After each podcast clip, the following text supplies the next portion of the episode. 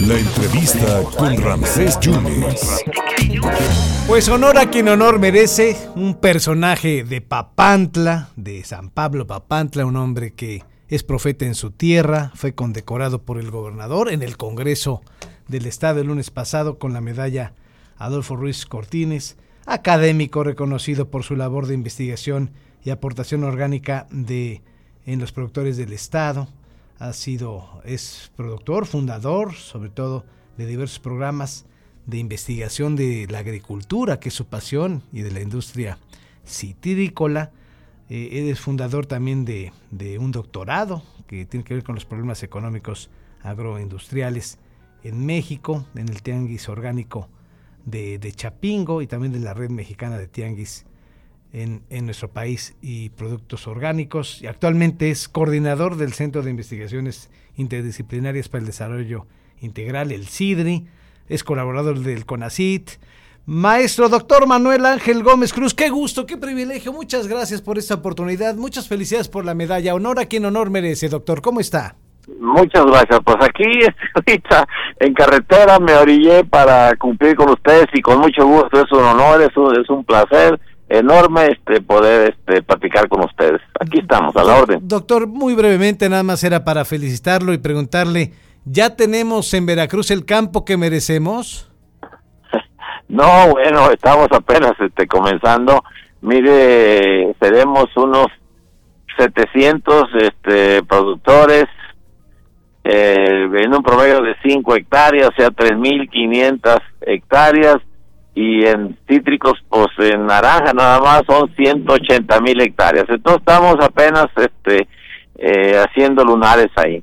Ahorita con el proyecto CONACID, pues nos estamos extendiendo a 2.500 y fracción de, productores para llevarlos poco a poco, ir junto con ellos, con sus conocimientos y con los de nosotros, llevarlos hacia una producción de una naranja sana, como decimos, este, sana para todo el mundo y, pues nos preocupa mucho que el consumo de esta naranja, eh, que es la fruta más importante del país, eh, aporta el 25% del valor total de las frutas.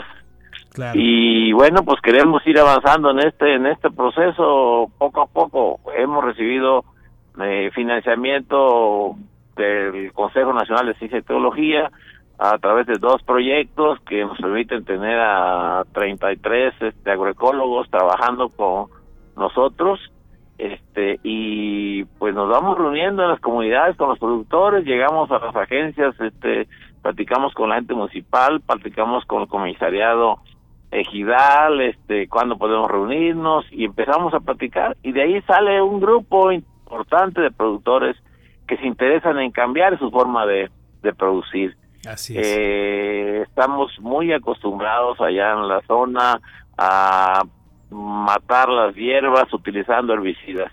Pero ese herbicidas está sub, muy comprobado ya que ocasionan problemas a la salud, a la salud del suelo, matando los microorganismos, a la salud de las personas, te provoca varios problemas, entre ellos este el cáncer, desde 2015 la Agencia Internacional de Cáncer dijo que el glifosato era posiblemente cancerígeno. Y bueno hay este ahorita ya muchos trabajos muchos trabajos en torno a, a demostrando que hay cada vez más problemas con este herbicida que ocasiona problemas en la salud de la gente. Y ha habido demandas y la empresa Oita Bayer que está a cargo de este producto que lo produce y se distribuye en 192 millones de hectáreas a nivel mundial, pues se ha estado resistiendo a, a defenderse de esas demandas con todo un aparato jurídico muy importante, sobre todo en Estados Unidos, pero ha perdido, ha, está perdiendo los casos de, de demandas de la gente que está enferma de, de cáncer. De cáncer. Y entonces este la decisión muy importante que han tomado los jueces este, cuando se dio a conocer los papeles se llama Monsanto, Paper Monsanto, donde ya la empresa sabía que, que podía ocasionar cáncer su, su producto. Y sin embargo lo siguió vendiendo, lo siguió utilizando, lo siguió promoviendo. Y eso cuando lo llegó a manos de los jueces, esa información, le dieron contra a Bayer y todos los productores están ganando esas demandas. Ahorita tiene 35 mil demandas en Puerto Bayer, pero ya han apartado, apartado Bayer tiene 16 mil 500 millones de, de dólares apartados para cubrir las demandas. ¡Qué barbaridad! porque sigue sigue vendiendo su producto que se vende que se vende en todo el mundo no y, se piensa que no se puede producir sin ello y no no es cierto. Hay 72 millones de hectáreas a nivel mundial en las cuales se, se produce sin ningún este no solo sin ningún herbicida sino ningún agrotóxico ningún producto que enferme la salud de las personas se este está produciendo. Sí señor cómo ve doctor entonces estamos consumiendo veneno señor es el problema que tenemos ahorita este es triste, es triste que los productos que matan las abejas, que los productos que afectan la salud de las personas, que está demostrado, se sigan vendiendo por, el poder que tienen estas empresas. En los países desarrollados, algunos países desarrollados han logrado, la sociedad civil ha logrado vencer esto y están prohibidos, pero esos nos vienen para acá, las empresas los siguen vendiendo para acá. Y acá, pues nuestra regulación es más tibia. En los países subdesarrollados la con bien desarrollo la legislación es, es, suave. Y entonces aquí tenemos ahorita en México 183 ingredientes activos que, que son altamente peligrosos para la salud humana y se están vendiendo. y ahorita está discutiéndose eso en el Senado de la República, pues la ley de la salud, está eso en, calientito, calientito el asunto. Sí, señor. Oiga, doctor, eh, entonces, ¿qué, ¿qué le pide a la federación? Porque ¿existe la posibilidad de, que la prohibición de herbicidas tóxicos se siga aplazando en nuestro país?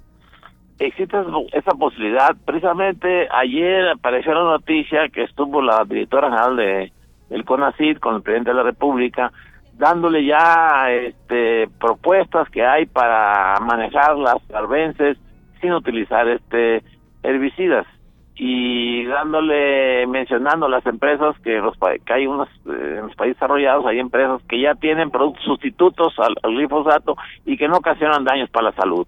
Y que lo que está pendiente ahorita es que se produzca suficiente eh, producto para poder sustituir a este glifosato. O sea que van apareciendo las, las, las opciones. El glifosato, es peligroso el glifosato, doctor. Sí, sí.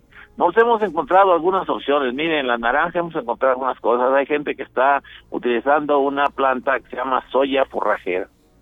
Y esa soya forrajera después del primer año es cuatro veces más económica. O sea, si yo gasto 100 pesos con glifosato, con esa soya forrajera, yo gano 25, yo gasto 25 pesos para manejar la cerveza. Entonces tenemos opciones, pero la gente no lo sabe y hay que difundirlas, hay que capacitar a la gente en eso.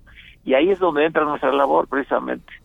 Ahí empezamos en una hectárea y luego a 16 hectáreas y luego acá y luego a mil y luego ahí vamos y vamos y vamos y vamos este, avanzando. Y yo creo que eso fue lo que influyó un poco lo del premio, ¿no? La, la trayectoria y eso pues ya por la edad. No, no, doctor, gracias por todo, por todo lo que nos ha dado, por todas las aportaciones y por todas las investigaciones, doctor.